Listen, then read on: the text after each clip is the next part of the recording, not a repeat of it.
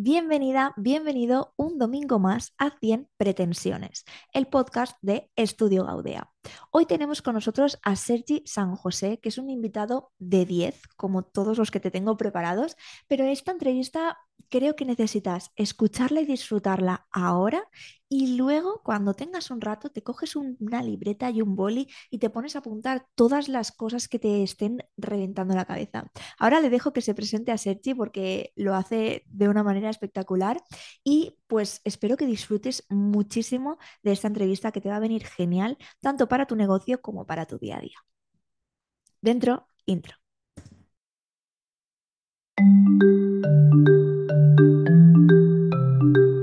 Pretendo que me leas, que te quedes con un hilo, que interpretes la marea, le pongas tu latido, que ocupes tu parcela y te salgas al pintar.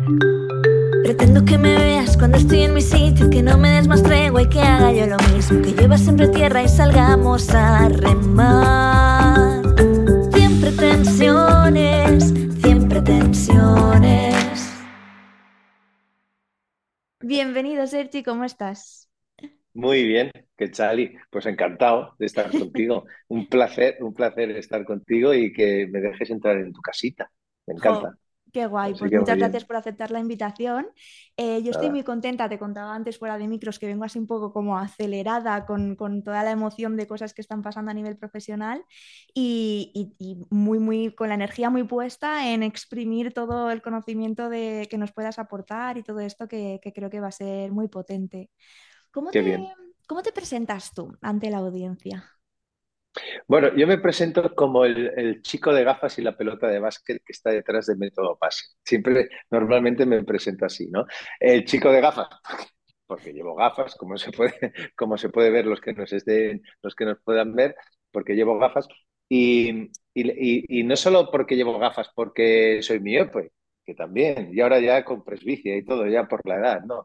Eh, porque llevo gafas porque me gusta ser muy observador. Yo lo veo las gafas como una metáfora de observar, ¿no? Como una metáfora de estar siempre atento a lo que hay alrededor y juntarme con la gente que tiene éxito, ¿no? Y decir, oye, esta persona, ¿qué es lo que está haciendo para tener tanto éxito? ¿Qué es lo que está haciendo para, bueno, para triunfar como está triunfando, ¿no? Luego podríamos hablar de lo que es éxito o lo que no es éxito, ¿eh? Pero eh, la gente que le van bien las cosas, ¿qué demonios hace, ¿no? Entonces yo, como digo, eh, digo, como metáfora, digo, me limpio bien las gafas, abro bien las orejas, ¿sabes? Y me acerco a esa gente a ver qué, qué demonios están haciendo, ¿no? Es un tema de mentalidad. Y por otro lado, el baloncesto y el método pase. El baloncesto, porque yo fui jugador de baloncesto y, el baloncesto me lo ha enseñado. Todos los que, los que han hecho deporte de equipo y demás saben que, que, es una manera de vivir, que es parte de la educación de un niño, es esencial que hagan deporte, pero ya no solo por un tema físico, sino por un tema mental. Y lo que te enseña en relacionarte con los demás, en el liderazgo, etcétera, etcétera, te sirve para luego la vida, al fin y al cabo, ¿no? Entonces, yo el deporte, sobre todo el baloncesto, lo tengo muy metido porque, repito, me ha enseñado la mayoría de las cosas, de los valores que me ha dado, me los han transmitido mis padres como han podido y, el deporte y, lo que rodea el deporte. Y luego el método PASE, porque es la metodología de ventas que implemento en las empresas. ¿no? Método PASE, que es planificación, acción, seguimiento y éxito. Y también tiene que ver con el baloncesto, porque yo jugaba de base y el base es el, el, que da los pases, el que hace mejores a sus compañeros. Pues yo siempre digo que sigo dando pases ahora fuera de la cancha, ¿no? pero se lo doy a otros vendedores que quieren convertirse en otro, en otro en otro concepto que utilizo yo y, que es parte de mi marca, que es el vendedor unicornio. Que luego, si quieres, hablamos del vendedor unicornio, de cómo piensa el vendedor unicornio y cómo se puede, un vendedor normal o un vendedor dinosaurio, de estos que están a punto de extinguirse, ¿sabes? Porque siguen haciendo lo mismo que hace 20 años, ¿cómo se pueden convertir en vendedores unicornio? Son esos vendedores, oye, pues que tienen un gran valor en su empresa, que, se, que pensamos que son vendedores de fantasía, porque no existen, pero existen, porque ya los he visto, porque les he formado, he trabajado con ellos y me he acercado a ellos para ver qué es lo que hacen estos vendedores. Pues todo eso todo eso es un poco como me presento y, y, como me presento en sociedad, podríamos decirlo. Qué guay, me gusta porque además te quedas con ello, ¿no? Las gafas y el balón de baloncesto. es la idea, es la ¿Y idea. cuál es eh, el mayor aprendizaje que, ha- que te ha dado el básquet, por ejemplo? O sea, ya sé que habrá muchísimos, pero diga Sí, uno, el, el que más te sí. guste.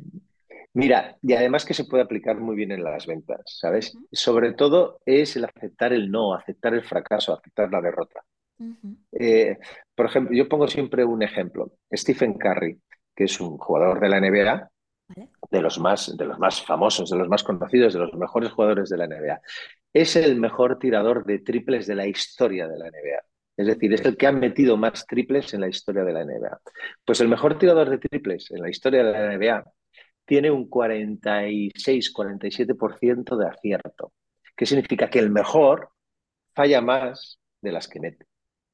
Es decir, la capacidad de, de aceptar y afrontar los nos, las derrotas, eso es in- interesantísimo e importantísimo en el mundo de, de las ventas y en la vida en sí, ¿no? Es decir, no podemos gustar a todo el mundo, no vamos a cerrar todas las ventas, hay clientes que les podemos vender y otros no, y no pasa absolutamente nada, ¿no? Entonces, ¿qué pasaría si Stephen Curry, el mejor tirador, falla un triple y no deja, y deja de tirar? Pues no sería el mejor tirador, ¿no? Su mentalidad es la mentalidad de decir, oye, mira, eh, no pasa nada, he fallado porque tengo que fallar, porque mi porcentaje por estadística voy a fallar más. Cuanto más falle, más cerca estoy de meterla, ¿no? Y, y eso en las ventas ocurre muchísimo, ¿no? ¿Cuántos nos recibimos cada día, cada día? Pues muchísimos más que los, que los sí, ¿no? El problema es cuando Bueno, esos nos nos afectan, ¿no? sí, y te iba a decir que los recibes cuando te atreves a hacer cosas, Claro, porque claro. Y no muchas solo eso, personas se quedan en el, pues no juego, ¿no? Eh, efectivamente, el miedo, ¿no? El miedo, al fin y al cabo, en, en- en- las ventas, en la vida, en todo, el miedo es lo que nos, nos, no- no- nos provoca el- la parálisis, ¿no?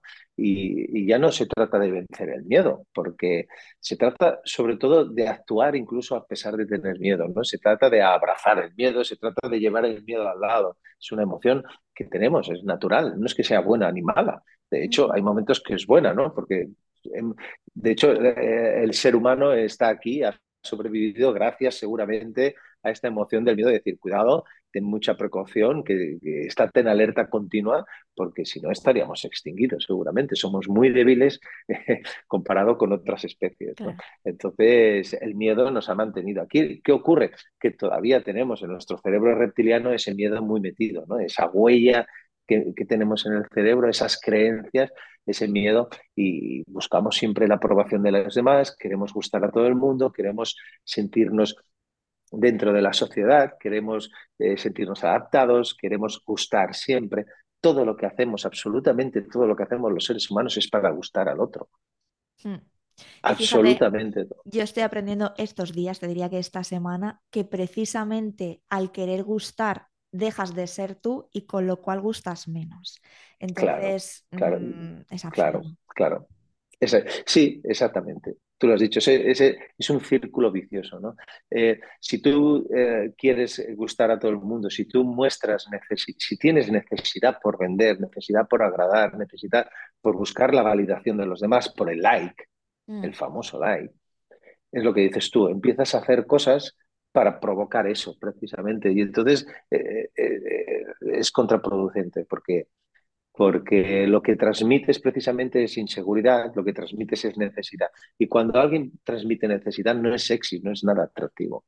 Lo que es sexy es demostrar autoridad, lo que es sexy es demostrar autoconfianza, eso es atractivo, ¿no? Y si volvemos a la vida, ¿no? ¿Eh? Volvemos a la vida, o volvemos al ligar, o volvemos a las relaciones de pareja, ¿no? Tú no te enamoras de una persona insegura, tú no te enamoras de una persona que continuamente está buscando la necesidad de aprobación. Tú te enamoras de una persona segura de sí mismo y que además, y que además, lógicamente, pues bueno, pues se siente, se, se muestra vulnerable cuando se tiene que mostrar, ¿no? Se muestre tal como es, pero que esté segura de sí mismo. Si no, eh, pasa lo que pasa. Oye, yo no quiero hacer de madre de nadie, ¿no? ¿Sabes? Pero esto, esto fíjate, que lo, que lo llevamos a las relaciones personales, pero lo podemos llevar a la venta perfectamente. Un cliente no quiere ser la madre de nadie. Un cliente lo que quiere es que tú le soluciones el problema que él piensa que tiene o que incluso le des solución a problemas que ni ha caído, ¿no? Un cliente lo que quiere hoy en día es que le retes, que le retes a, a, a mejorar, que le retes a aprender, que le retes a buscar soluciones. Esto es interesante. ¿Has notado cambio? Porque ¿cuántos años llevas dedicándote a esto?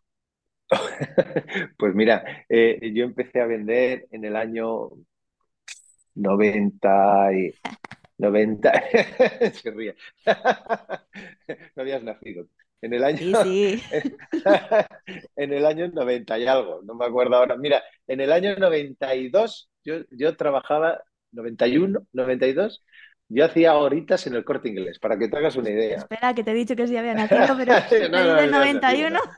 Por eso, por eso, por eso. Hace, hace muchos años, muchos Vale, y entonces la pregunta es, en este, en todo este tiempo que a lo tonto, pues han pasado 30 años, eh, Sí, ¿has notado, porque dices, ahora lo que buscan es ese reto, ¿no? ¿Has notado evolución en lo que quiere el comprador? ¿Cómo ha Sí, evolucionado lo que queremos como compradores? Mira, de, de hecho, la evolución es una evolución constante. Es decir, eh, no se vende, no se, eh, el comportamiento del comprador no es el mismo que hace tres años antes de la pandemia, por ponerte un ejemplo. ¿Sabes? Pues sí. imagínate lo que ha cambiado en estos 30 años. Hay una cosa que, que ahora el comprador tiene muy clara y tiene muy fácil, que es la información. Hace 30 años el comprador no tenía información, no existía Internet, no existía el acceso tan fácil como tenemos ahora a la información. Por lo tanto, el comercial tenía que informar, El comercial tenía que dar información y que dar datos. Ahora no. Ahora, ahora eh, tu cliente ya no quiere información, la información la tiene él. Porque si yo mañana voy a comprarme un coche, yo, yo qué sé, me tiro una semana metiéndome en internet y en una semana o en menos o en dos días soy experto en motores híbridos de los coches japoneses que han hecho en el año 2023. Y cuando yo voy al concesionario, yo no quiero que me expliquen cómo funciona un motor híbrido, es que me da absolutamente igual. Porque si quiero saberlo, ya lo he buscado en internet, ¿sabes? Esa es la diferencia, esa es la absoluta diferencia. Ahora el vendedor no tiene que informar, ahora el vendedor tiene que emocionar, ahora el vendedor tiene que persuadir, ahora el vendedor tiene que convencer, ahora el vendedor tiene que transmitir lo que el cliente quiere recibir para estar seguro de que ese paso que va a dar es el paso perfecto, es el paso ideal, ¿sabes? El vendedor, mira, eh, eh, hay estudios que dicen, eh, pero vamos, yo ese de los porcentajes no me los acabo de creer mucho, pero bueno, independientemente de esto, lo que sí que está claro es que cuando el vendedor accede ya a un comercial, ¿sabes? Accede ya a un, perdona, cuando el comprador ya accede a un comercial, la decisión de compra ya casi, casi la tiene, la tiene tomada. Es decir, eh, yo quiero comprarme el teléfono X, ¿no? Cuando yo voy a la tienda, yo casi, casi ya sé qué teléfono me voy a comprar. Primero, sé que me voy a comprar un teléfono. Segundo, sé la marca. Puedo, bueno, alguna diferencia en el, en el modelo, por el precio, por el no sé qué, el no sé cuántos, pero sé que me voy a comprar el teléfono. Lo que no sé todavía es quién me lo va a vender. Esa es la diferencia. Si tú, el otro, el otro, el otro o el de más allá. Vale.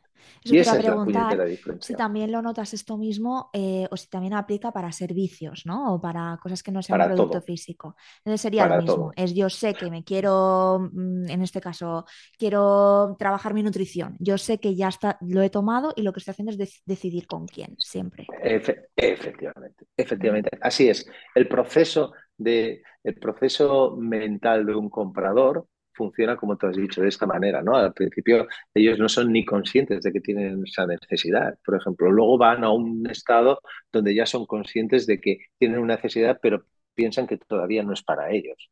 ¿sabes? Luego pasan a un estado de decir, hostia, tengo esta necesidad, me voy a plantear comprarlo. ¿Sabes? Pero entonces empiezan a poner las típicas excusas de, bueno, cuando eh, gane las comisiones que tengo que ganar, si me Ahora, toca la ahora hablaremos, ahora hablaremos de, de Eh, excusas. Exacto, exacto. Cuando llegue, pues mira, lo pediré en Navidad. El año que viene, ¿no? Pues si hablas de nutrición, o en mi caso que vendo formación, ¿no? Formación para Mm, vender y demás, ¿no? Para eh, de ventas. Pues, oye, pues el año que viene, cuando cobre estas comisiones, cuando no sé qué, pero ya se lo está planteando, ¿vale? El ujú. siguiente paso es, hostia, eh, ¿esto será para mí? Es decir, el planteamiento ya es un planteamiento más personalizado, ¿no? Esto va a ser para mí, esto va a ser para, esto me va a servir para vender mi producto, mi servicio, esto me va a ayudar a mí, yo que sé, que tengo, por ejemplo, imagínate que yo quiero mejorar mi nutrición y, mejorar mi físico y demás. Por, por- oye, yo tengo 53 años, ¿esto será para mí? estoy a tiempo, ¿sabes? Yo ya me he planteado que lo necesito, pero ahora empiezo a buscar esas, eh, busco esa seguridad, ¿sabes? Y al final, cuando ya decido comprarlo, es cuando ya busco a alguien, ¿sabes? En el este será para mí, yo ya lo he decidido y me lo estoy empezando a plantear ya seriamente. Ahí es cuando me meto en internet y digo, hostia, esta persona tiene buena pinta, esta persona me da confianza, esta persona, hostia, me resuena en la cabeza ese mensaje que me está diciendo. Con todo esto que te explico, ¿qué significa?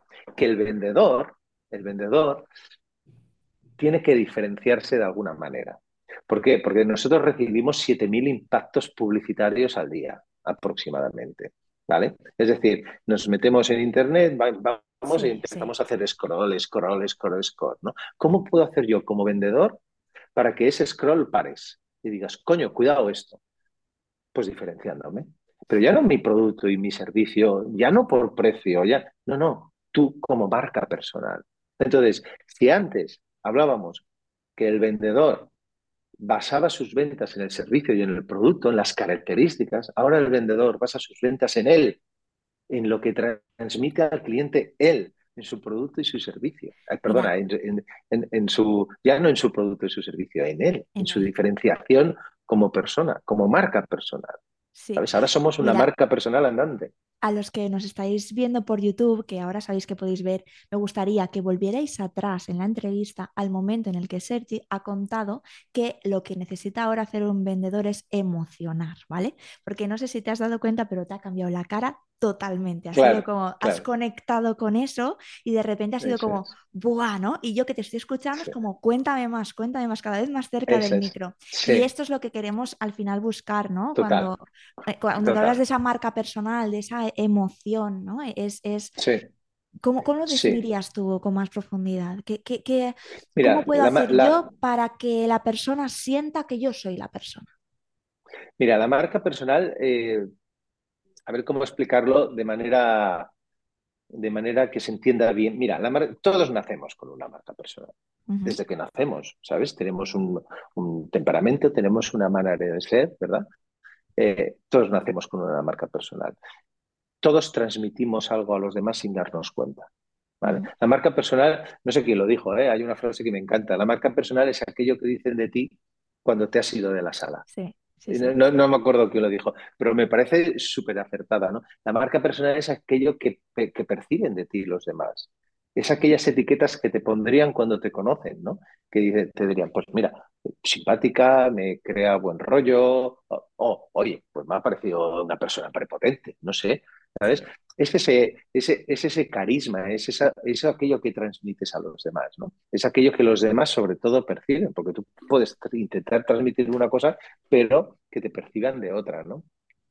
¿Qué ocurre? Que como todos, todos transmitimos algo, como todos perciben algo de nosotros, el problema viene cuando no, no podemos controlar, no controlamos qué es lo que transmitimos, cuando no tenemos ni idea de qué es lo que transmitimos. Con esto me vengo a referir que la marca personal se puede, se puede trabajar se puede hacer crecer la marca personal. ¿no? Tú puedes elegir qué es lo que quieres transmitir, ¿vale? Y basándote en tu personalidad, en tu manera de ser, ¿eh? puedes amoldar tú eso, puedes amoldar tu mensaje escrito, puedes amoldar tu mensaje hablado, puedes amoldar, amoldar tu mensaje tu mensaje em, gestual, etcétera, etcétera. ¿no? Lo que has dicho antes, ¿no? Hostia, hablabas de emoción y tú mismo te has emocionado y tú mismo lo transmites, ¿no? Claro, eso es importante. Entonces, ahí tiene que ver con tus creencias, con tu mentalidad, con lo que tú piensas, ¿no? Si, si tú si tú no crees en lo que estás haciendo, es imposible que lo transmites. Yo, por ejemplo, voy con los comerciales a la calle y a veces le pregunto, eh, antes de entrar en esta visita, ¿qué estás pensando? Y a veces los pensamientos son negativos antes de entrar en la visita. Pues mira, estoy pensando que es que vamos muy caros respecto a la competencia. ¿Qué ocurre? Que si tú piensas que vas muy caro respecto a la competencia, lo que vas a transmitir sin darte cuenta es que vas caro. Y entonces vas a crear objeciones a tu cliente porque vas a hacer comentarios que van a, transmitir a tu cliente que te perciba como caro. Por ejemplo, si yo te tengo que decir el precio de mis cursos, yo te puedo decir, oye, mis cursos van desde 1.600 euros y cobro por adelantado. Ya está. Ahora, si yo te digo, mis cursos van desde 1.600 euros, piensa que todo lo que entra está muy bien pagado, esos 1.600, y a lo mejor incluso te podría hacer un descuentillo, ¿eh? pero bueno, ya miraríamos luego la forma de pago. Y normalmente pago por adelantado, pero por ser tú, oye, lo que podemos hacer es después del curso me puedes pagar y tal. Hasta luego. Si yo, claro, si yo lo explico así, ¿sabes qué estoy dando a entender? Coño, que voy caro, porque yo mismo ya estoy justificando. En cambio, tú cuando estás convencido de algo, Aquí no hay justificación posible, lo transmites. 1.600 euros, pago por adelantado. Te estoy dando a entender que no hay opción de negociación desde este punto de vista. ¿no? Yo quería Es hacer decir, dos, dos eres tú lo que transmites. ¿no? Sí, perdona. Sí, sí. No, no, di, perdona, sí, sí. que- quería hacer dos apuntes con esto de la marca personal, que es, por un lado, que para mí esto de trabajar la marca personal al final no es otra cosa que quitar capas de ti mismo, ¿no? Y, y al final Claro, reencontrarte contigo, con tu esencia, con tus valores, con todo esto. O sea, que a veces parece como que tengamos que hacer un súper trabajo de, de qué nos falta y al revés, el trabajo es de todo lo que nos sobra, ¿no? Por lo menos así lo veo yo. sí, to- totalmente de acuerdo. Eh, Es, o sea, es que no puedo estar más de acuerdo. La marca personal tiene que ver contigo, por lo tanto, lo primero que tienes que hacer es conocerte a ti mismo. Conocerte a ti mismo. Eh, y, y esto no lo digo yo, lo, lo dicen hace miles, miles de años los filósofos, ¿no? Quiero decir, eh, conocerte a ti mismo es, es básico. Y para conocerte a ti mismo te tienes que trabajar a ti mismo. Yo Es una de las cosas que que se haría, olvida a veces, creo yo. bueno, y lo que pasa es que cuesta, Mm, cuesta, cuesta porque las personas nos cuesta, nos cuesta sacar lo que tenemos dentro porque tenemos miedo. Volvemos otra vez a lo mismo, ¿eh? Los miedos son los que nos atenazan y los que no nos dejan eh, ir hacia adelante, ¿no? Eh, yo una de las cosas que haría es en todas las empresas poner psicólogos, ¿sabes? mm, Precisamente para eso, precisamente para ayudar a la gente a tener herramientas para gestionarse, autogestionarse y conocerse a sí mismo, ¿no? Eso es una parte básica. Lo que has dicho, tus valores, ¿no? Oye, ¿tú quién eres? ¿Para qué estás aquí? ¿En qué eres muy bueno? ¿no? Yo en mis formaciones una de las preguntas que hago es, oye, ¿en qué eres bueno? ujú. Hostia, y la gente se queda asustada, ¿no? Bueno, no, yo nada, yo, no, es que, ¿sabes por qué? Porque pensamos que si decimos en que somos buenos somos unos prepotentes. Nos han educado a eso, ¿no?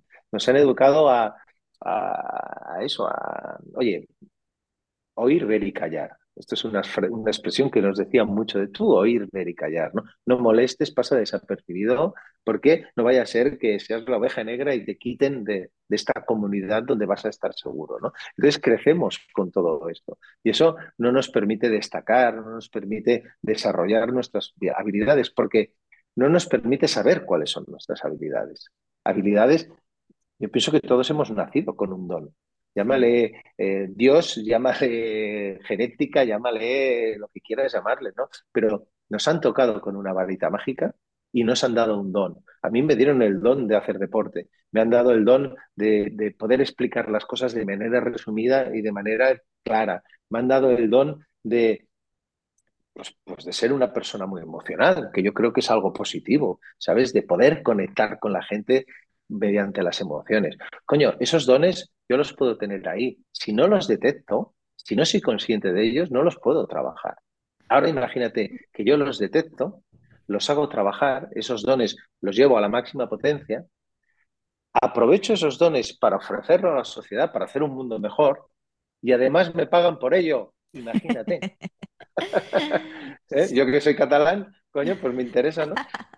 O sea, imagínate, imagínate que todos pudiésemos hacer esto. ¿Este mundo no sería mejor? Por ¿No sería mucho mejor? Claro, seríamos todos más felices, trabajaríamos en algo que realmente nos llena, ¿no? El famoso propósito, el ikigai o como le quieras Sí, llamar, sí. pero en el fondo es, coño, ¿tú en qué eres bueno? ¿Puedes emplear tu vida en hacer eso que eres bueno en mejor y además ofrecerlo a los demás? Y si además te pagan, porque en el mundo donde estamos, pues se rige por el dinero, ¿qué le vamos a hacer? Nos guste o no, pues consigue el máximo dinero posible, por supuesto, para vivir muchísimo mejor y para tener tiempo para estar con los tuyos para ayudar a más gente, para hacer lo que te dé la gana. Eso no es malo, eso es bueno, ¿no? Entonces, es, es un tema de mentalidad, de cambiar la, la, manera como nos han enseñado, ¿no? Total. Y en este sentido, porque sé también que muchas personas cuando hablamos de marca personal, pues piensan en gente que está súper bien posicionada, que tiene miles y miles de seguidores, etcétera. ¿Cómo ves tú Claro, esto? ¿Cómo ves tú el tema de la magnitud en lo digital de lo que tenga que ser tu comunidad para tener o no esa marca personal? Bueno, aquí hay varios temas. A mí me dicen muchas veces, oye, Ser, bueno, yo tengo un curso de marca personal que, Mm, que, que vendo online, ¿no? Y, y mucha gente me decía, bueno, pero este curso, claro, eso está muy bien, pero esto que dices que aplicas tú para hacer crecer tu marca es porque tú eres Sergi San José, joder, y a ti te sigue mucha gente y tienes mucha experiencia y no sé qué. Digo, no, no, no, no. O sea, no lo entendáis así, es al revés. Yo soy Sergi San José porque he aplicado esto. No aplico esto porque soy Sergi San José. No sé si me explico. Es decir, yo he conseguido tener esta autoridad y consigo vivir de lo que me gusta porque yo he aplicado esto que explico en el curso de marca personal. Es decir, tú no, tú no te autolideras a ti mismo porque alguien te ha puesto un cargo. No, tú te autolideras a ti mismo y así consigues el cargo que quieres conseguir, que es diferente. claro. Por ejemplo, si nos vamos, por ejemplo, a grandes genios, ¿no? Eh, la mentalidad que tenían los Beatles era la misma cuando estaban tocando en un antro en Liverpool, la misma que cuando luego estaban triunfando en los estadios. Pues Claro. si no, mí- mírate la película, yo que sé, de, de Freddie Mercury. Sí, ¿sabes? sí. Freddie Mercury no era nada famoso, ¿sabes? Y él ya tenía la misma mentalidad, llámale divo, llámale como quieras, es igual, pero tenía esa autoconfianza en sí mismo, sabía decir que no a quien tenía que decir que no, escojaba, escogía a quien quería acercarse para aprender más, etcétera, etcétera, ¿no? Y eso le, le, le permitió luego ser Freddie Mercury, el Freddie Mercury que lo mismo ahora con un ejemplo mucho más reciente, con Coldplay, por ejemplo, que son unos Coldplay. chavales que tenían la mentalidad que ves vídeos de hace tiempo y ellos diciendo, dentro de tantos años vamos a estar aquí, y lo sabían, y, y diremos que no a quien Sí, haga sí, falta, sí, nos dirá que no, que no haga falta, pero yo voy a conseguir esto, ¿no? Efectivamente, y, y tú escuchas hablar a Rosalía, por ejemplo, escuchas también. hablar, a, bueno, a, la- a las grandes, o sea, no es casualidad. La gente llega allí por un tema de mentalidad. Artistas como. Rosalía, claro que no. Artistas como Rosalía las hay, claro que las tienen que haber, claro, pero Rosalía tiene una mentalidad diferente. Ya está, no hay más. Y eso es lo que la ha llevado a ser la Rosalía que conocemos. Pero ella no ha cambiado. La gente tiene que entender eso. Ella es la misma Rosalía, su mentalidad, su marca personal es exactamente la misma. Y eso es importante que se sepa. Evidentemente ha cambiado porque ahora tiene acceso a otras cosas que antes no tenía, ¿no? Pero Y la porque seguirán en desarrollo, que el desarrollo es constante. efectivamente, efectivamente. Pero ahora con los iPods un segundo. Ahora te escucho muchísimo mejor. Ahora sí, ahora sí, ahora sí. ¿Me oyes bien? Sí, mucho mejor. Vale, perdón. Algo, algo había pasado aquí en el ordenador. Bueno, pues eso. Pues eso que decíamos. Y entonces tú me decías eso, lo de lo de tener seguidores, lo de las Mm, redes, no sé qué, ¿no? Y yo creo que también aquí hay un tema de, de, o sea, tú puedes tener muchos seguidores, ¿vale? Puedes tener mucha gente que, que te siga, ¿no? Pero aquí lo importante es ser influyente de verdad de manera positiva, ¿no? Y luego, ¿qué haces con esos seguidores? Yo, mm. yo me dedico a las ventas. Yo tengo una newsletter, que es la newsletter del vendedor unicornio, que la gente se puede dar de alta en métodopase.com, donde escribo un email ¿sabes? Donde envío emails con ¿Escribes consejos, emails todos ideas los días? todos los días, todos Fantástico, los porque te días. quiero preguntar sobre eso. Emails, un email con, con consejos sobre marca personal, liderazgo y ventas, cosas de lo que estamos hablando aquí y además vendo mis productos. Yo tengo miles de suscriptores. La clave es, ¿qué hago con esos suscriptores? Yo los tengo que monetizar de alguna manera. Volvemos a lo mismo, estamos vendiendo y, para, y, y las ventas, el resumen de las ventas es cuánto dinero ganas al final. ¿Vale? claro. Y luego, evidentemente, ayudando a estas personas para que ellos puedan vender más, ¿no? Porque una cosa lleva a la otra. Si para vender, para, para vender por primera vez no hace falta que tu producto sea fantástico. Lo que tienes que saber es vender eso, es decir, persuadir con palabras, ¿sabes? Claro. Y persuadir con tu manera de ser. Pero luego, si ese producto es una mierda, no vas a seguir vendiendo. ¿Sabes? Lo que interesa es que el producto sea bueno para seguir vendiendo y para que te recomienden y demás, pero para vender por primera vez no es necesario. ¿sabes? Entonces, hay gente que tiene muchos seguidores que únicamente le sirven para llenar su ego y, y ya está, ¿no? Y luego hay mucha gente que hace un papel. Y eso se les acaba pillando porque no son sinceros, es lo que hablábamos antes, ¿no? Si tu marca personal es una interpretación de algo que tú no eres, Mm. no vas a emocionar. Y Eh, como no vas a emocionar, la gente no te va a seguir. hay La gente muchísimas no, cosas ahí, claro. claro, la gente, y esto tiene que ver con el liderazgo, que también hablo mucho en, en- en los emails que envío, ¿no? El propio liderazgo. El liderazgo, al fin y al cabo, es cómo hace sentir a los demás, cómo Mm. se sienten los demás contigo, ¿no? Qué es lo que transmites a esa gente, ¿no? Pero tiene que ver también con la confianza, con la transparencia y que ellos se sienten identificados en esa comunidad que tiene unos valores, ¿no? Si luego, imagínate, te pongo un ejemplo, lo que te digo, yo tengo eh, miles de suscriptores en la newsletter, ¿vale? Muchos de ellos, algunos de ellos, los saco de ahí porque, yo qué sé, me han comprado un curso y luego les doy un soporte y no sé qué. Y hablan conmigo y esa persona que está, ese Sergi, no es el mismo que transmite en sus newsletters, hostia, esa persona se ve una desilusión, no tiene nada que ver, ¿no? Entonces, hay un problema en esa marca personal, porque son dos marcas personales diferentes, entonces pierdo credibilidad. ¿no? Por eso es importante también eh, que la gente te conozca, que la gente, pues en este podcast, por ejemplo, ¿no? que me oyen hablar y dicen, coño, pues tiene un sentido, todo va alrededor de, de unas ideas, de una mentalidad, de, de- de- bueno, tra- transmite lo mismo en todas partes, tiene una coherencia, ¿no? Y eso es, eso es lo importante. A mí hay gente que me, que me compra y yo siempre, muchas veces les pregunto, oye, ¿tú por qué me has comprado? ¿Sabes? Para saber esto, Claro. ¿no? Al fin y al cabo hay que preguntar. Si tú quieres saber qué transmites a los demás, lo mejor es que les preguntes, oye, ¿qué te he transmitido? ¿no? Y muchísima gente me dice que les he transmitido confianza, que me ven natural, dice incluso algunos, pareces buen tío, ¿no? Digo, bueno, eh, digo, ten cuidado, ¿eh? que, te- que puede ser que te la cuele, ¿no? Pero, y de- pero pienso, bueno, bien, esa es buena noticia que transmita confianza, que la gente dice, coño, es el mismo. ¿sabes? Es el mismo. Y al fin y al cabo, tú vas a comprar a alguien por confianza, lo, lo hablábamos antes, ¿no? ¿Cómo te vas a diferenciar? que uno de esos valores que tú estás trabajando en tu marca personal es confianza y al final también ese es el feedback de si yo quiero trabajar esto, pregunto y me dicen que es esto, pues es que algo estoy haciendo bien, ¿no? Exacto, exacto. Y es la mejor manera, ¿eh? Sobre la newsletter, ¿vale? La newsletter del vendedor unicornio. Eh, se te ocurre esta idea, la montas, lo creas Sí, y empiezas a mandar emails que, de contenido diario, ¿vale? Yo también estoy enviando contenido diario en estos momentos. He tenido momentos de una vez a la semana, de tal, de, de variar todo esto. Pero es que yo sé que las personas que nos escuchan muchas veces piensan y se cuentan que están siendo pesados, que es que se van a ir, que es que no sé qué. claro. Entonces, quiero que nos ilumines aquí con esto para que puedan tener tu visión. Pues mira, mi visión es que, que, que un email diario es pesado si el email en sí es pesado. Es decir, mi visión es que, que tú eres pesado si, si lo que explicas es pesado, si es malo, ¿sabes? Pero si entretienes, si entretienes, la gente te lee. La gente lee, ¿eh? También tenemos una idea. No, es que la gente no lee, ¿no? A lo mejor, a lo mejor tú no lees, tú no lees. O a lo mejor la gente no lee lo que no le interesa, ¿no? Pero si a ti te interesa algo, lo lees. Eh, el, el- el- el- el escribirlo de manera diaria, tú fíjate, yo te pongo un ejemplo.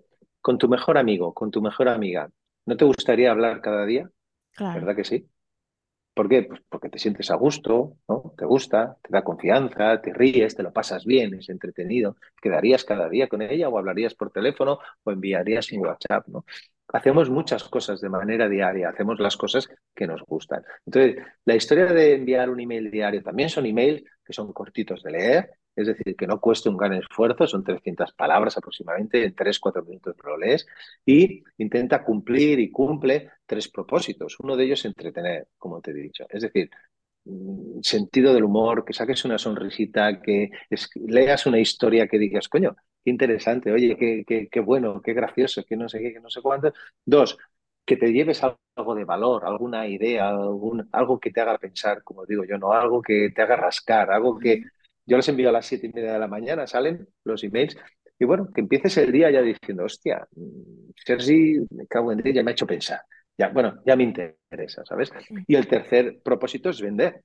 Vender alguno de los productos que yo tenga, ¿vale? Entonces ahora, ahora estoy vendiendo el curso del vendedor unicornio, he vendido el de marca personal, he vendido otros cursos y de aquí en breve va a salir una novedad, ¿vale? Que, bueno, te lo digo ya en primicia, que va a ser el club del, el club del vendedor unicornio. Voy a montar un club, una membresía, donde cualquier persona que se quiera convertir en un vendedor unicornio puede entrar ahí y cada mes, cada semana, yo le voy a compartir eh, un audio una formación en formato audio hablando de algo, cosas muy concretas, cortito, cortita y al pie como a mí me gusta. Pero tú estás dentro de ese club y cada, cada semana te vas a poder formar conmigo de manera exclusiva, ¿no? Entonces vas a recibir un audio, tienes una membresía, digamos, ¿no? Bueno, pues ya te digo que, que, que, el email diario sirve sobre todo para esto. Y luego hay otro aspecto, hostia, eh, otro aspecto importantísimo. Mira, eh, Coca-Cola Espera, espera, espera. gasta Antes, aguanta, aguanta esa idea, ¿eh? Antes de eso. En este momento, eh, ¿dónde tienen que entrar para registrarse a la newsletter? ahora mismo en métodopase.com. Vale. Y ahí, ahí Ahora mismo. directamente Ahí ya, ver- verás, sí, sí, la, la- la- la web está enfocada únicamente para que te suscribas, nada más, Vale, para que te a suscribas a la newsletter. a ti que me escuchas todos los domingos, el, el oyente que está aquí escuchándonos todos los domingos, quiero, por favor, que vayas, que te suscribas y que te pongas po- como mínimo toda esta semana, que seguro que te vas a enganchar, te vas a quedar para siempre, pero como mínimo ponte el objetivo de leer con atención eso, para que veas cómo te hace sentir, cómo vives tú este momento, cómo, cómo vives la venta, cómo vives el entretenimiento, cómo ves todo esto de Sergi para que luego tú seas capaz Sí, de replicarlo o de ver qué te llevas para tus, para tus propias comunicaciones. Aparte de, por supuesto, enterarte de del club, que seguro que lo comunicas por ahí, me imagino. Sí, sí, sí, todo, todo, todo lo que comunico lo comunico por ahí, todo lo que vendo lo vendo por ahí, todo Perfecto. lo, lo- lo que hago lo hago por ahí. Vale, pues Eh, ahora sí, vas a decir la idea de lo de Coca-Cola. sí, sí. Y también, y has dicho una cosa muy importante, una cosa muy importante que es que puedas aplicar. Eso es súper importante. Eh, Es básico. O sea, eh, eh, el éxito se consigue con la acción, con la, con la repetición, con la perseverancia, con aplicar, aplicar, aplicar, aplicar. Y para aplicar tenemos que tener una mentalidad de crecimiento, tenemos que mantener- tener una mentalidad abierta. Tenemos que decir, hostia, si este tío le está funcionando, a mí también me tiene que funcionar. Claro, Aunque lo vea rarísimo, aunque ahora mis propias creencias me están limitando y estoy pensando, pero ¿cómo voy a enviar un email diario si yo no tengo historias para contar? Si voy a ser muy aburrido, si la gente se va a pensar que le estoy agobiando, si no sé qué, no sé cuánto. Oye, esto es una newsletter que tú te das de alta gratis y te das de baja gratis. Es decir, que a quien no le guste, que se dé de baja, pero los que se queden es gente que tiene mentalidad abierta, es gente que quiere aplicar y quiere aprender y quiere hacer cosas diferentes a lo que el status quo nos ha enseñado. claro. Eso es, eso es importante. el tema de la acción, muchas, muchas, no te imaginas cuántas veces con mis clientas, con gente que ha- hablo y demás, es como están esperando a aprender para accionar y es al revés. Es Tú al accionas y aprendes de la acción, no pasa al revés. O sea, es que mm, hasta que no empieces a accionar no vas a empezar a aprender lo que de verdad necesitas aprender. Exacto, Así que deja de contarte cuentos y ponte a accionar. Efectivamente, sí. Esto además es algo que nos lo repetimos mucho y mucha gente se lo repite. Cuando consiga X, Eso, haré Y. Cuando X, haré Y. Entonces lo que estamos haciendo es, bueno, pues al fin y al cabo, excusas. Son Mm, excusas baratas de creencias que nos están limitando, ¿no? De que necesito X para conseguir Y. No, tú empieza a hacer y conseguirás Y y conseguirás X a la vez. ¿Sabes? Un poco lo que dices. Coca-Cola. No se ¿Eh? No es que ¿eh? patro- no, no es que patrocine, pero nos patrocina sin querer, porque, porque Coca-Cola quizás es la- una de las marcas más famosas del mundo, ¿no? Coca-Cola se gasta 3.000 o 4.000 y y pico de millones de dólares en publicidad cada año. Ojo, ¿eh? No tenía el dato. Mil, es, es alucinante, pero no en publicidad en la tele, porque pensamos publicidad, ¿no? En la tele, no, no. ¿En qué? En que constantemente en tu mente tengas la palabra Coca-Cola. Y tú vas por la calle y hay una papelera, hay un, un- de esto de servilletas de los bares que pone Mm, Coca-Cola. Hay una sombrilla que pone Coca-Cola, hay un no sé qué que pone Coca-Cola. Y continua, hay camiones que pone Coca-Cola. Continuamente nos están metiendo impactos de su palabra de, de Coca-Cola, ¿no? ¿Eso qué significa? El poder de la repetición. El poder de la repetición es importantísima. Hasta una mentira repetida suena a verdad, nos la creemos, ¿no? Pues esto es exactamente lo mismo. Es súper importante estar constantemente en la mente de tu cliente. ¿Cómo lo puedes conseguir? Estar en la mente de tu cliente. Pues una manera es la newsletter. Yo estoy en la mente de miles de clientes cada día. Cada día, cada día. Ya solo por el hecho de que coges tu móvil y aquí recibes a las siete y media de la mañana un mail que pone Sergi, método pase. Ya solo con eso, ¡pum! En su mente ya está así estoy en el radar de mi cliente, de mi posible cliente. Si mañana mi cliente está en esa fase, como decíamos antes, de decir, quiero comprarlo, quiero formarme, necesito un curso de formación de ventas, ¿en quién va a pensar? En mí, seguramente. claro, porque cada día estoy en su correo. Cada día estoy en su correo. No puede pensar en otra persona. Si tú tienes mucha sed y quieres un refresco, ¿en qué vas a pensar? Pues en la puñetera Coca-Cola, porque llevamos años y años metiéndonos en la cabeza. Es el famoso poder de la repetición. La repetición es importantísima para vender, para llegar a cualquiera, para todo. Nosotros tenemos amigos, tenemos amigos que a lo mejor no nos caen especialmente bien, pero son amigos, ¿por qué? Porque les conocemos de toda la vida. es así. No sabía por dónde ibas a salir, digo. claro, claro. Yo tengo amigos que digo, coño, es que me caéis mal, tío, me caéis mal. Yo contigo no viviría, pero te quiero. ¿Por qué quiero yo a ese tipo? Joder, porque le conozco desde que teníamos siete años, tío. Es así, es el poder de la repetición. Es el poder de la repetición. Nuestra, nuestra mente está pensada para gastarle el mínimo de energía posible. ¿Eso qué significa? Que los cambios los odiamos, nos cuesta una barbaridad. La gente queremos que la vida siga como está. Jesucito, Jesucito, ¿eh? que me quede como estoy. Pero si estás fatal, ya, ya, ya, pero no estoy tan mal. No estoy tan mal, ¿sabes? el más vale malo conocido, ¿no? efectivamente. Y entonces estamos en matrimonios que no nos gustan, estamos en trabajos que no nos gustan, estamos en profesiones que no nos gustan, pero no estoy tan mal, ¿sabes? ¿Qué pasa? Que los que realmente triunfan, y cuando hablo de triunfar, son los que están en parejas con las que están a gusto, eh, se sienten empoderadas, se sienten que crecen, se sienten que como persona tienen un sentido en esta vida y están aquí para ser felices y no para sufrir, esa gente ha tenido que hacer cosas diferentes. Punto. Mm. Han tenido que dejar a su pareja, aunque tuviesen hijos, aunque no sé qué, ¿sabes? han tenido que dejar el trabajo y buscarse un trabajo que les guste. Ya, pero es que como está la que está cayendo, joder, la que está cayendo, llevas 40 años amargado, tío, con la que está cayendo, ¿sabes? Y no estás haciendo nada, ¿no? Porque cuesta, porque cuesta, porque cuesta. Y eso es la persistencia, la perseverancia, el hacer, hacer, hacer. En el fondo, en el fondo, triunfar no es difícil. Triunfar no es difícil. Solo tienes que hacer lo que hace el 1% de la población entérate qué es lo que está haciendo esa gente y triunfarás, porque un, el 1% son los que triunfan y hazlo. Triunfar no es difícil.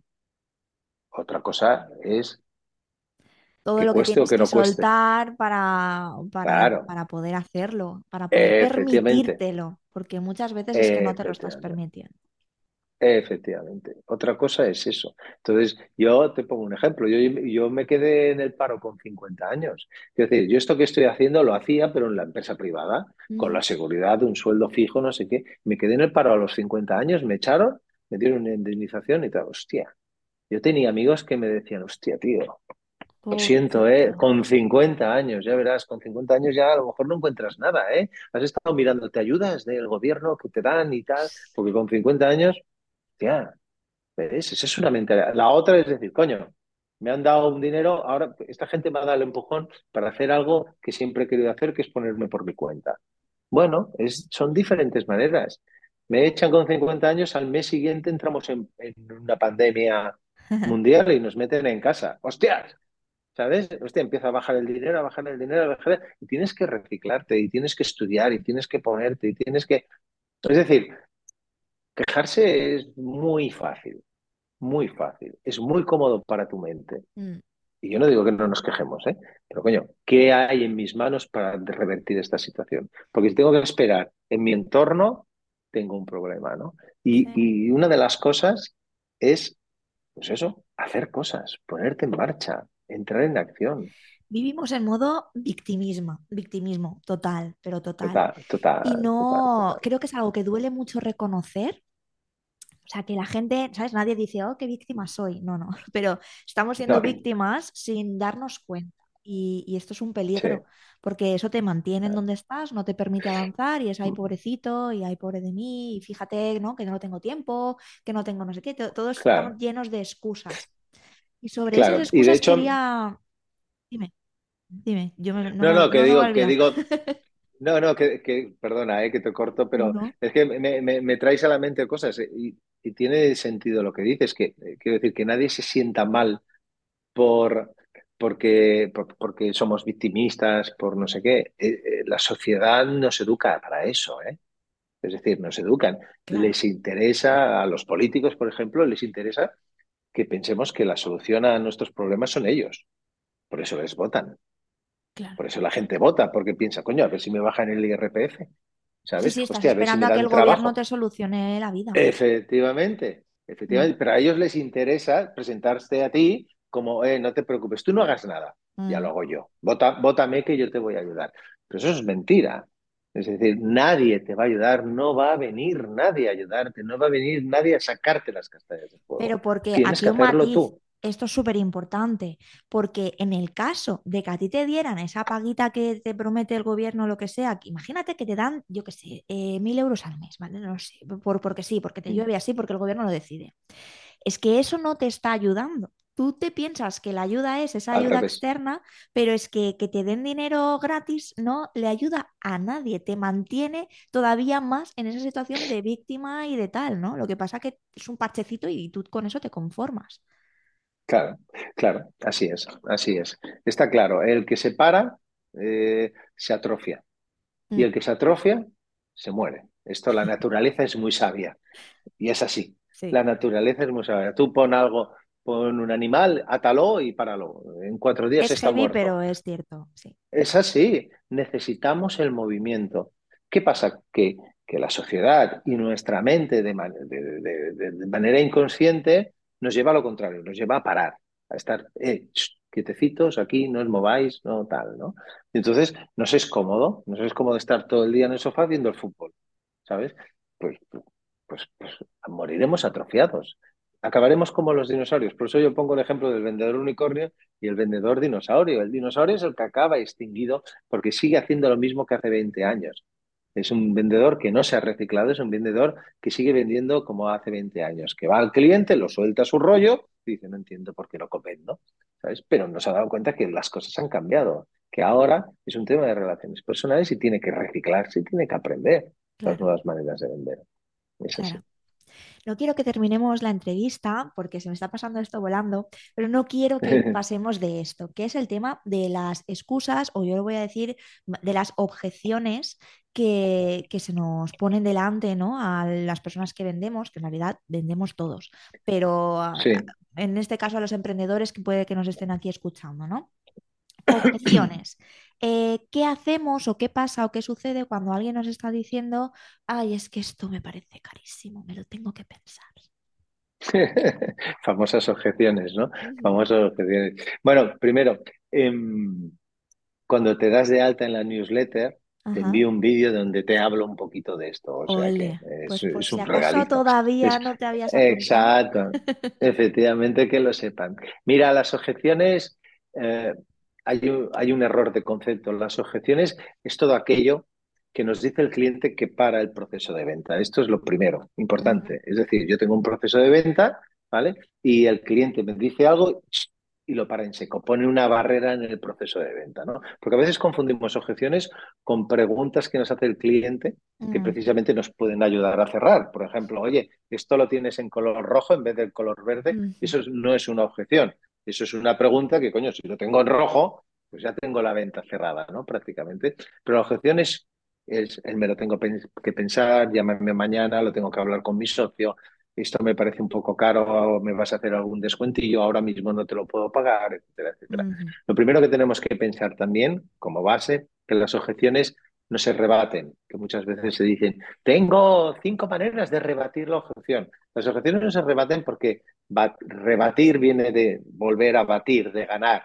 Y esto no es yo gano al cliente. Tú puedes discutir con el cliente y puedes tener razón, vas a ganar la razón, pero vas a perder al cliente, porque a nadie le gusta que le discutan, a Mm, nadie le gusta quedar abajo, ¿no? Entonces, la relación con el cliente tiene que ser una relación de iguales, siempre, ni tú más abajo, ni tú más arriba, una relación de iguales.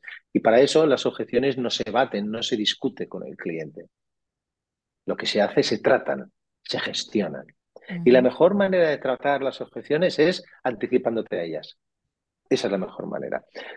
Por ejemplo, la objeción del precio.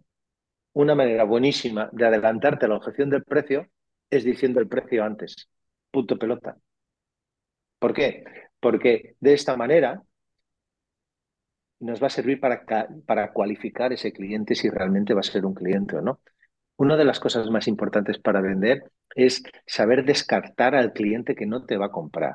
Ya no saber qué cliente te va a comprar, no, que también, pero sobre todo descartar al que no te va a comprar. Es decir, no gastar ni un minuto de tu tiempo ni nada de, de energía de tu cuerpo y de tu mente en clientes que no te van a comprar. ¿Cómo lo vas a detectar? Pues con detalles de estos. Por ejemplo, con el precio. Con el precio. Yo no te digo que que, que digas el precio enseguida. Yo, yo te digo que hay maneras, por ejemplo, de decir el precio. Por ejemplo, ponlo en la web. Que ¿Por lo no? sepan, no dejar esto del secretismo, que hasta el final te lo cuento, no, que lo sepan. claro. No. Mira, yo, por ejemplo, en el tema de la newsletter, que te digo que al final de la newsletter vendo el curso que estoy vendiendo, lo que sea, ¿no?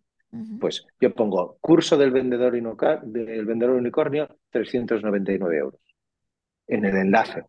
¿Qué ocurre? Que si tú le das al enlace, si tú le das al enlace, la objeción del precio ya no la vas a poner luego. Porque tú ya sabes que vale sabes. 399. Ahora, si tú dices, coño, esto es muy caro, y a mí le das al enlace.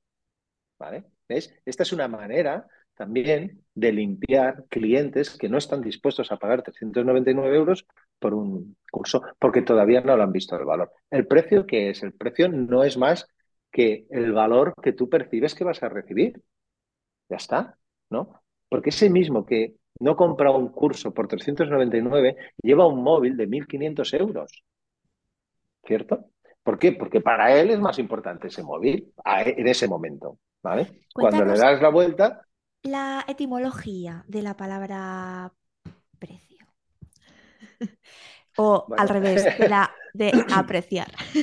claro. Bueno, esto es una de las cosas que yo cuando, cuando hago mentorías con emprendedores y demás, hay gente que dice, mira, yo voy a empezar, me voy a lanzar al mercado y voy a empezar con unos precios baratos, ¿sabes? Para conseguir clientes y luego ir subiendo, ¿no? Y yo pienso que la mayoría de los casos, la mayoría, ¿eh?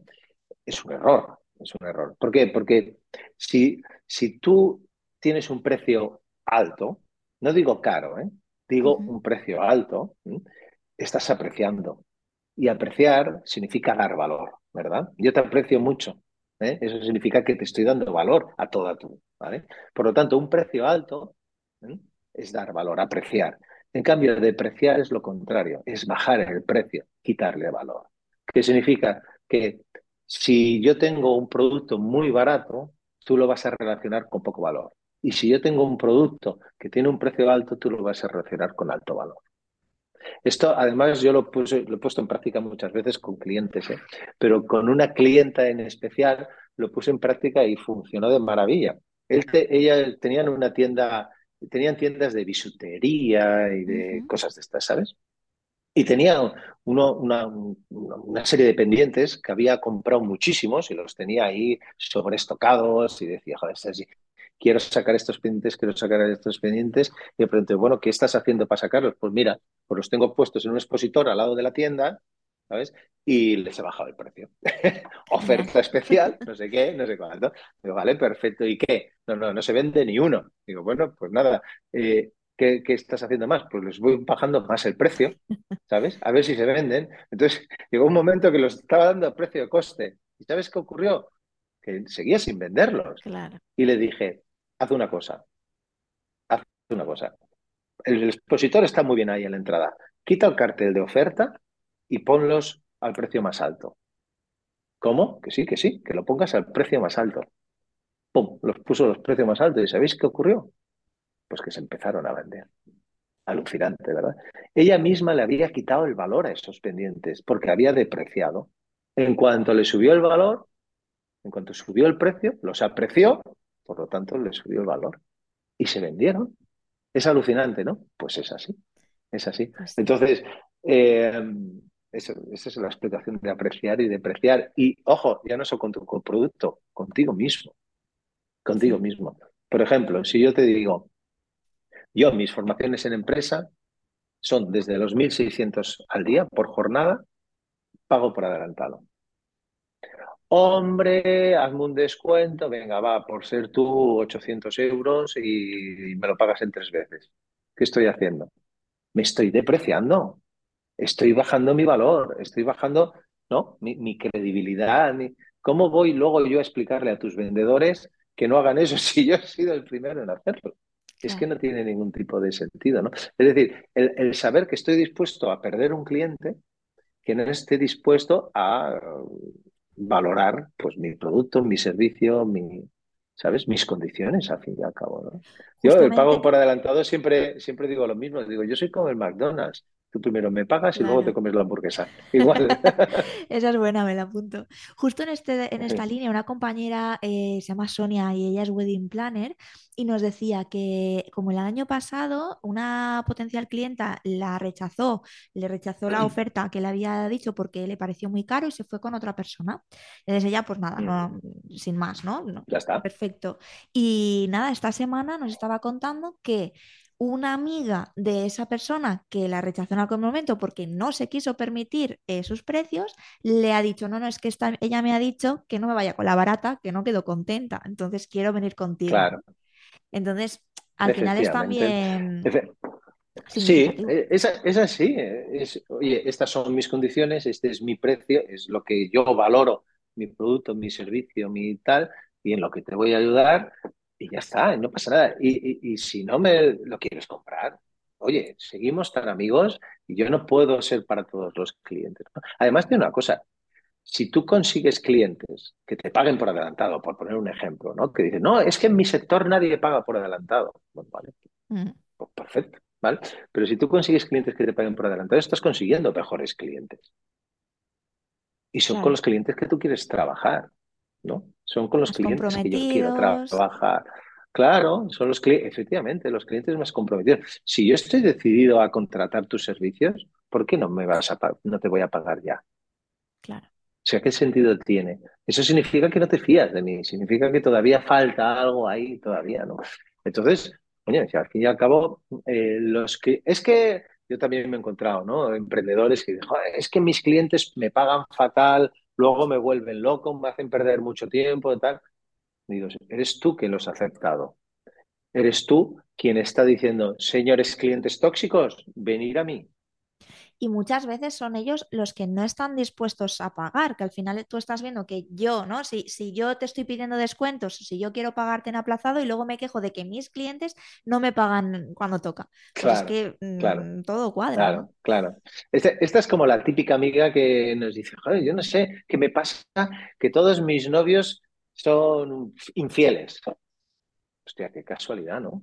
A lo mejor es que te estás yendo con el primero que te roza la falda, ¿no? Y estás, ¿no? Te estás Claro, depreciando y todo lo que captas tú, joder, son novios que no te tratan bien, que tal, que no sé qué, no sé cuántos. Coño, es que a lo mejor tienes que decir, no, no, no. Pero por no descartar, por irte con el primero, por esa necesidad que tienes de estar con alguien, entras, estás entrando en relaciones tóxicas que no te están haciendo feliz, ¿no? Pero la culpa no es de los demás. Ellos ya no. tienen lo suyo. La culpa eres tuya. La culpa en el La sentido, en el responsabilidad, sentido de la palabra, efectivamente, la responsabilidad es tuya porque tú podías elegir. Nadie te obligó a estar con ese energúmeno, Ujú, ¿sabes? Tú podías elegir, pero en su día no dijiste que no por esa necesidad de estar con alguien. Esto en las ventas pasa exactamente lo mismo. Si tú tienes una gran necesidad, mira, si tú piensas que, que si tú ves a tu cliente como la solución a tus problemas, ahí es donde empieza el problema. Porque entonces vas a, a decir que sí a cualquier tipo de Claro, cliente, es al revés. pero luego no te quejes. Cuando es al revés, ¿no? ¿Sabes? El cliente tiene que ver a ti como la solución a sus problemas, que sea el cliente. Yo a veces le digo a los clientes, oye, hacemos una videollamada ¿sabes? Nos conocemos un poco, tú me explicas un poco qué es lo que necesitas, yo te hago unas preguntas y luego ya miro yo si, si vamos a trabajar juntos.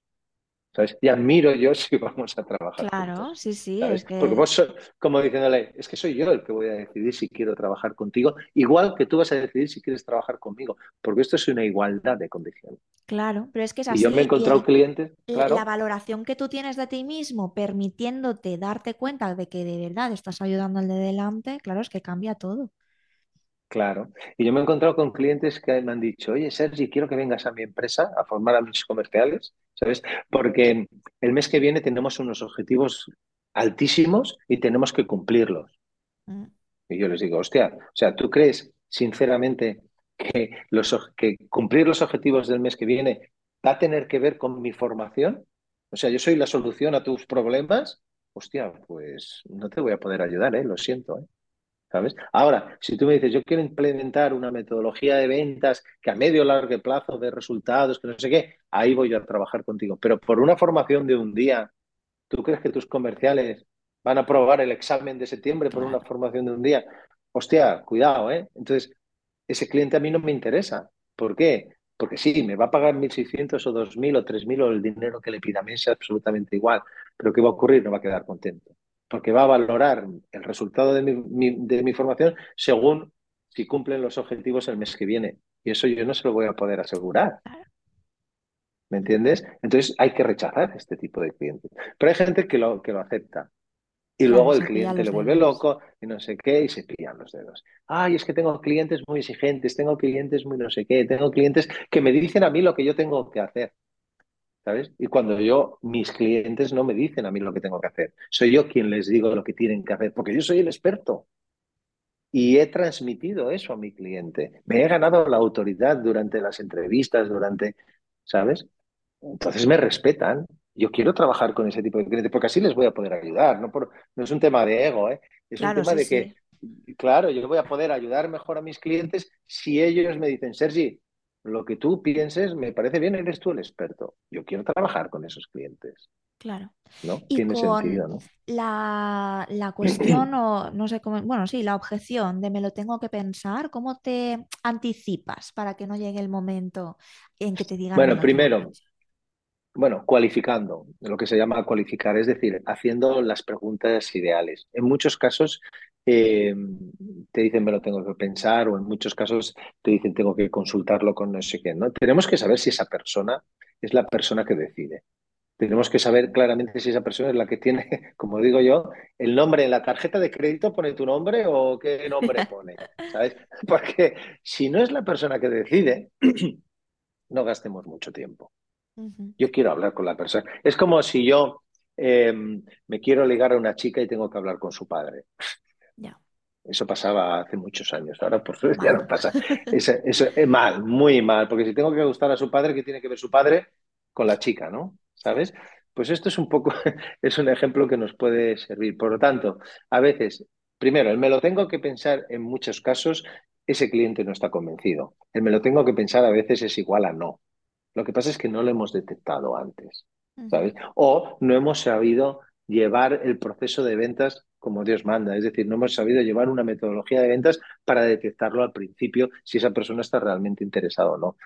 Eh, podríamos estar hablando horas y horas. ¿eh? De hecho, en el curso de Vendedor Unicornio lo explico en diferentes módulos, la manera de detectar banderas rojas, que, ¿sabes? Señales de que ese cliente no te va a comprar. Y a veces es escuchar preguntas que te hace, cómo te contesta, ¿sabes?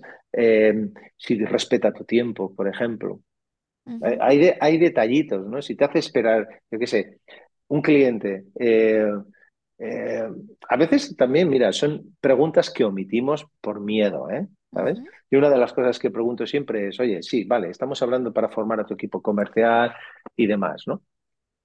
¿Por qué quieres formar a tu equipo comercial? Tú fíjate qué pregunta, ¿no? Ah, no, porque hacemos una formación cada año y, Ah, te ha tocado. y tal. Sí, yo sé.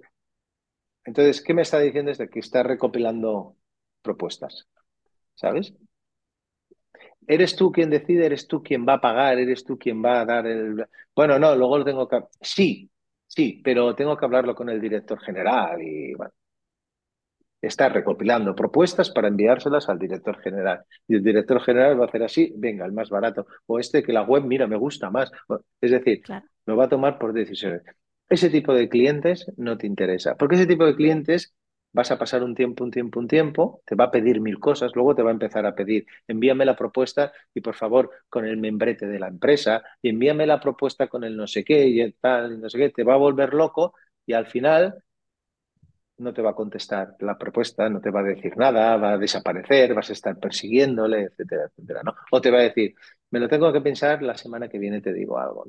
Tiene que, también que ver con el seguimiento. Yo siempre digo que, que, que la relación con el cliente tiene que ser a iguales, ¿sabes? Y tiene que haber algún tipo de compromiso por parte del cliente. Esto es otro aspecto muy importante para hacer un seguimiento. Si tú y yo, por ejemplo, estamos hablando de la posibilidad de que tú te formes conmigo, ¿vale? Imagínate, ¿no?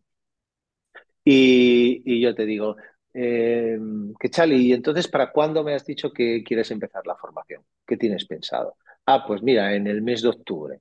Vale, perfecto. Y vemos que en este momento tú lo tienes que hablar con tu pareja, lo tienes que hablar con no sé qué, no sé cuánto. Yo lo primero que te diría es, si la decisión la vais a tomar entre los dos, tu pareja y tú, ¿eh? vamos a cerrar una reunión para que estemos los tres. ¿Por qué? No, porque las preguntas que te puede hacer tu pareja, pues así ya se las contesto yo. Y además me conoce y lo tiene de primera mano.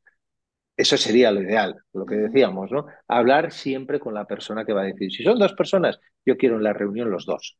Si no, va a ser muy complicado. Porque si yo me tengo que fiar de lo que tú le digas a tu pareja para que él tome la Claro. decisión y no sé qué, no sé cuántos, y además en frío, va a ser muy complicado. Entonces, intentemos estar todos. Y por otro lado, para hacer el seguimiento, y esto vale, esto tendría que cobrarte, ¿eh? por lo que te voy a decir, ¿eh? Ay, ay, ay. Pero para hacer el seguimiento hay una palabra que es clave. Y la palabra clave es cuándo. Y es una chorrada de pregunta, pero no lo hacemos. Tú me has dicho que a principios de la semana que viene vas a tomar una decisión, ¿no? Vale, pues mira, estamos a 27, mira, eh, ¿cuándo crees que va a ser? ¿Sobre el 1 o sobre el 2 de octubre? Ah, bueno, pues no lo sé, pues sobre el 2. Vale, pues mira, hacemos una cosa. El 1 de octubre, mira, a ver, el 1 de octubre, déjame que mire la agenda, ¿eh? Echale un segundo, mira, a las 10 de la mañana o a las 12 de la mañana. ¿A qué hora te va bien de las dos que te llame? Ah, pues, uy, no, por la tarde. A ver, espera a la tarde, a las 4. Es decir, tú puedes decir, joder, me estoy sintiendo incómoda, ¿verdad? ¿Sabes por qué te sientas incómoda? Porque no quieres comprar. Claro, cuando Por no, eso te sí, sí, sí. Claro, cuando, Cuando la semana que viene es una excusa, incómoda, exacto. efectivamente, y ahora mismo, y cualquiera que nos oiga dice, joder, este tío me está presionando. Te estás sintiendo presionada porque no quieres comprar. Si quisieses comprar, me hubieses dicho, sí, el día 1 a las 10 de la mañana llámame. Claro, ¿Sabes? Si quisieses comprar, cuando yo te digo, tenemos que montar una reunión, tu pareja, tú y yo, ¿qué día te va bien? No sé qué, vas a ser tú quien va a escoger el día. Y tú me vas a decir, no te preocupes, Sergi, que yo convenzo a mi pareja para que esté ese día aquí. claro. ¿Ves? Son detalles que te están diciendo que no quieres comprar. Y entonces yo te diría que, Chali, me da la sensación de que te estoy haciendo sentir un poco incómoda con lo del día y tal. Tú dirás, sí, un poco sí, la verdad es que sí. Bueno, es que parece que hay algo que todavía no te acaba de cuadrar para tomar la decisión. Cuéntame qué es. ¿Ves? Te estoy quitando presión y tal, y te estoy abriendo las puertas para que me digas, ¿sabes qué? Que me digas, no, Sergi, no lo quiero. Porque a mí lo que me interesa es que me digas o sí o no, pero no me dejes a medias. ¿Ves? Entonces, muchas veces el me lo tengo que pensar es un no, pero que previamente tú ya se lo tendrías que haber sacado. Claro. ¿Para qué? Para Para no descartarlo. invertir más tiempo, ya está. Claro, ni más tiempo, ni más energía, ni más dinero. Y para que ese cliente te diga, mira, te voy a decir la verdad, es que ahora mismo no tengo los 400 euros.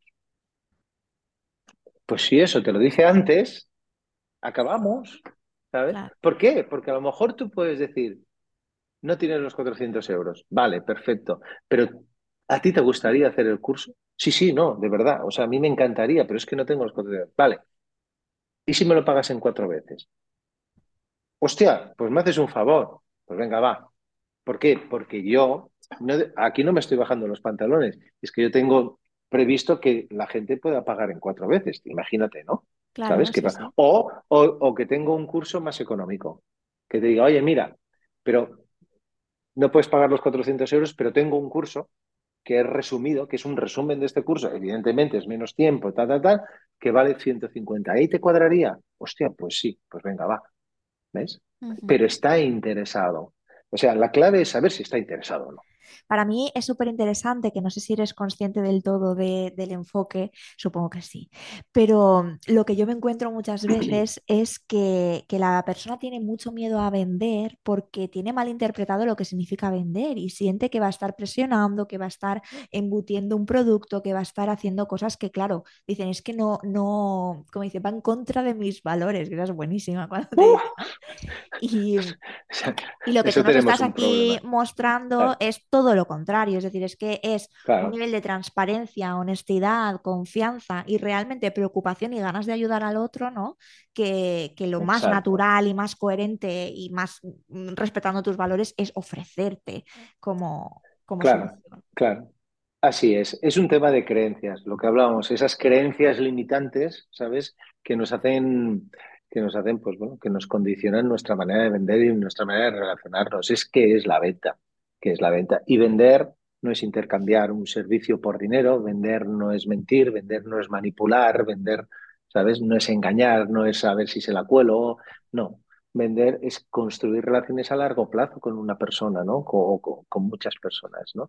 Vender es persuadir, vender, como decíamos antes, es influir de manera positiva en la vida de esa persona, es mejorarte la vida, es mejorarte. la- Si yo esto lo tengo bien arraigado dentro de mis valores, yo estoy convencido de que te estoy ayudando y que te estoy haciendo un favor, por lo tanto, eh, yo te voy a poder insistir, ¿sabes? De esta manera, ¿no?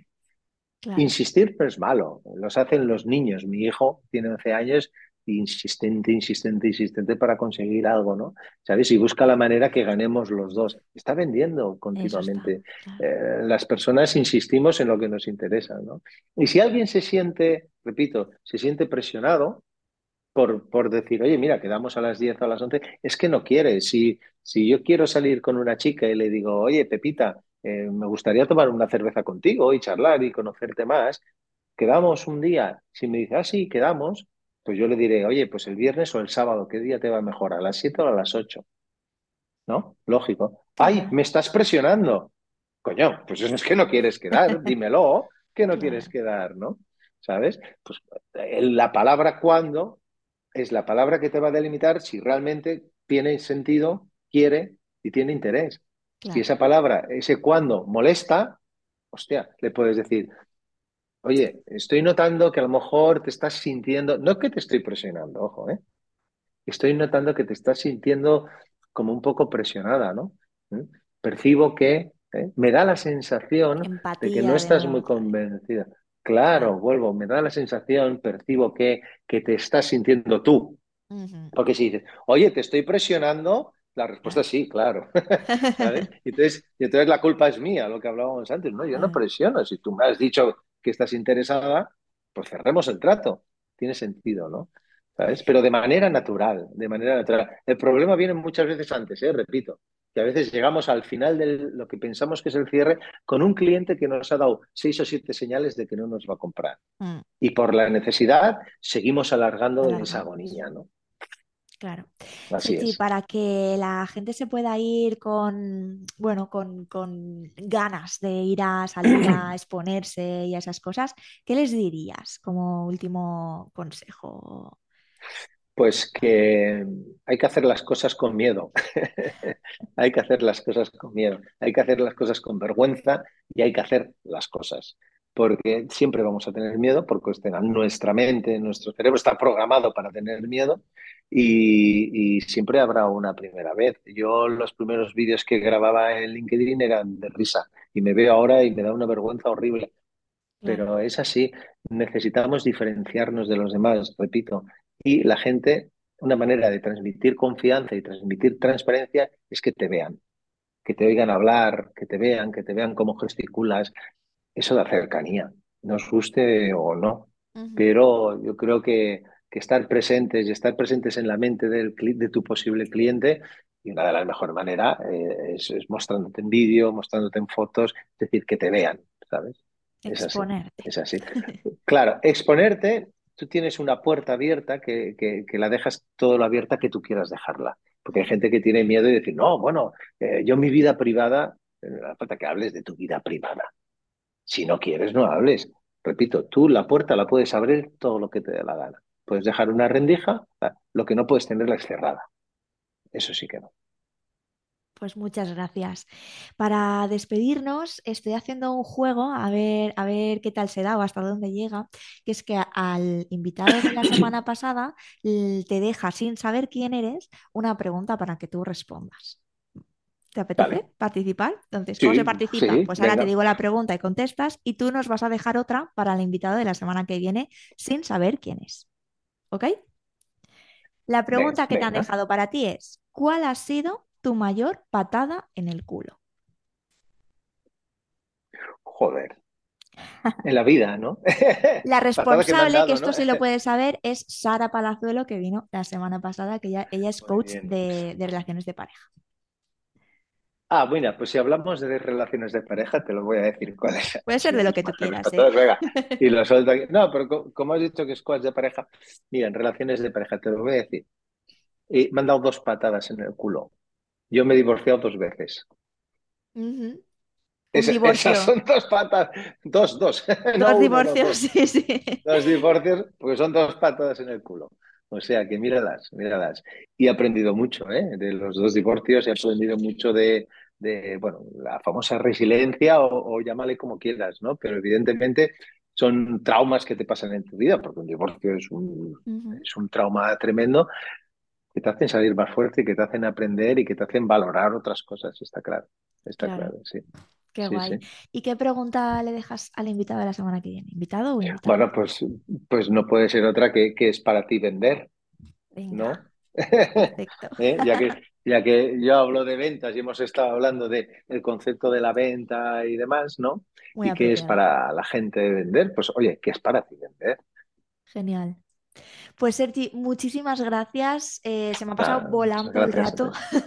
Sí, hemos estado, pues no sé, mucho, ¿eh? Un buen rato, sí, sí, Mucho, sí, se mucho, me ha pasado. De repente he mirado el, tel- el- el reloj y digo, ostras, pero eso es muy buena señal. Seguro buena que, señal, sí, que el oyente también lo ha disfrutado muchísimo. ¿Dónde te pueden encontrar? Ya hemos dicho que se registren en la, en la newsletter. ¿Tienes alguna red social extra? Bueno, en LinkedIn, sobre todo, en LinkedIn soy muy activo. Si me buscan ahí por Sergi San José, me encontrarán. Vale, y repítenos la web. Y, y- pero, pero sobre todo, métodopase.com.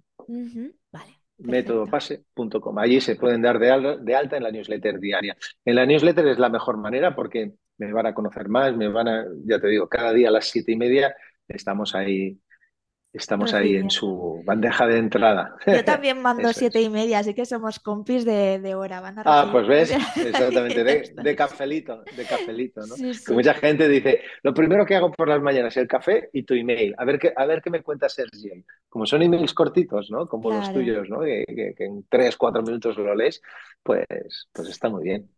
Pues muchísimas gracias otra vez. Ha sido un placer poder conocerte un poco más y tenerte aquí en el podcast. Y nada, espero que nos conozcamos en persona y que bueno, podamos hacer cosas juntos en un momento y de todo. Así es, así es. Genial. Muchas gracias a ti, Quetzali. Un placer. Un placer. Chao.